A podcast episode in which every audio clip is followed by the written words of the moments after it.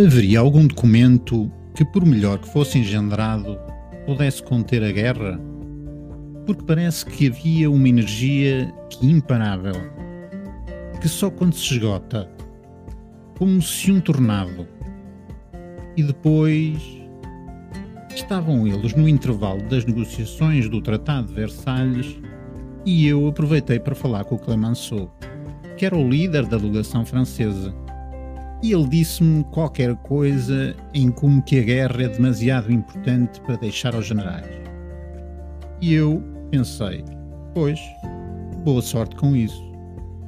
Perguntei então ao Lloyd George, então que tal?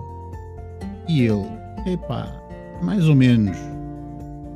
Depois olhei para o Woodrow Wilson, que estava com aquela cara de idealista liberal e que dizia qualquer coisa sobre uma Liga das Nações. Enfim, depois disto, fui à minha vida. Boas leituras.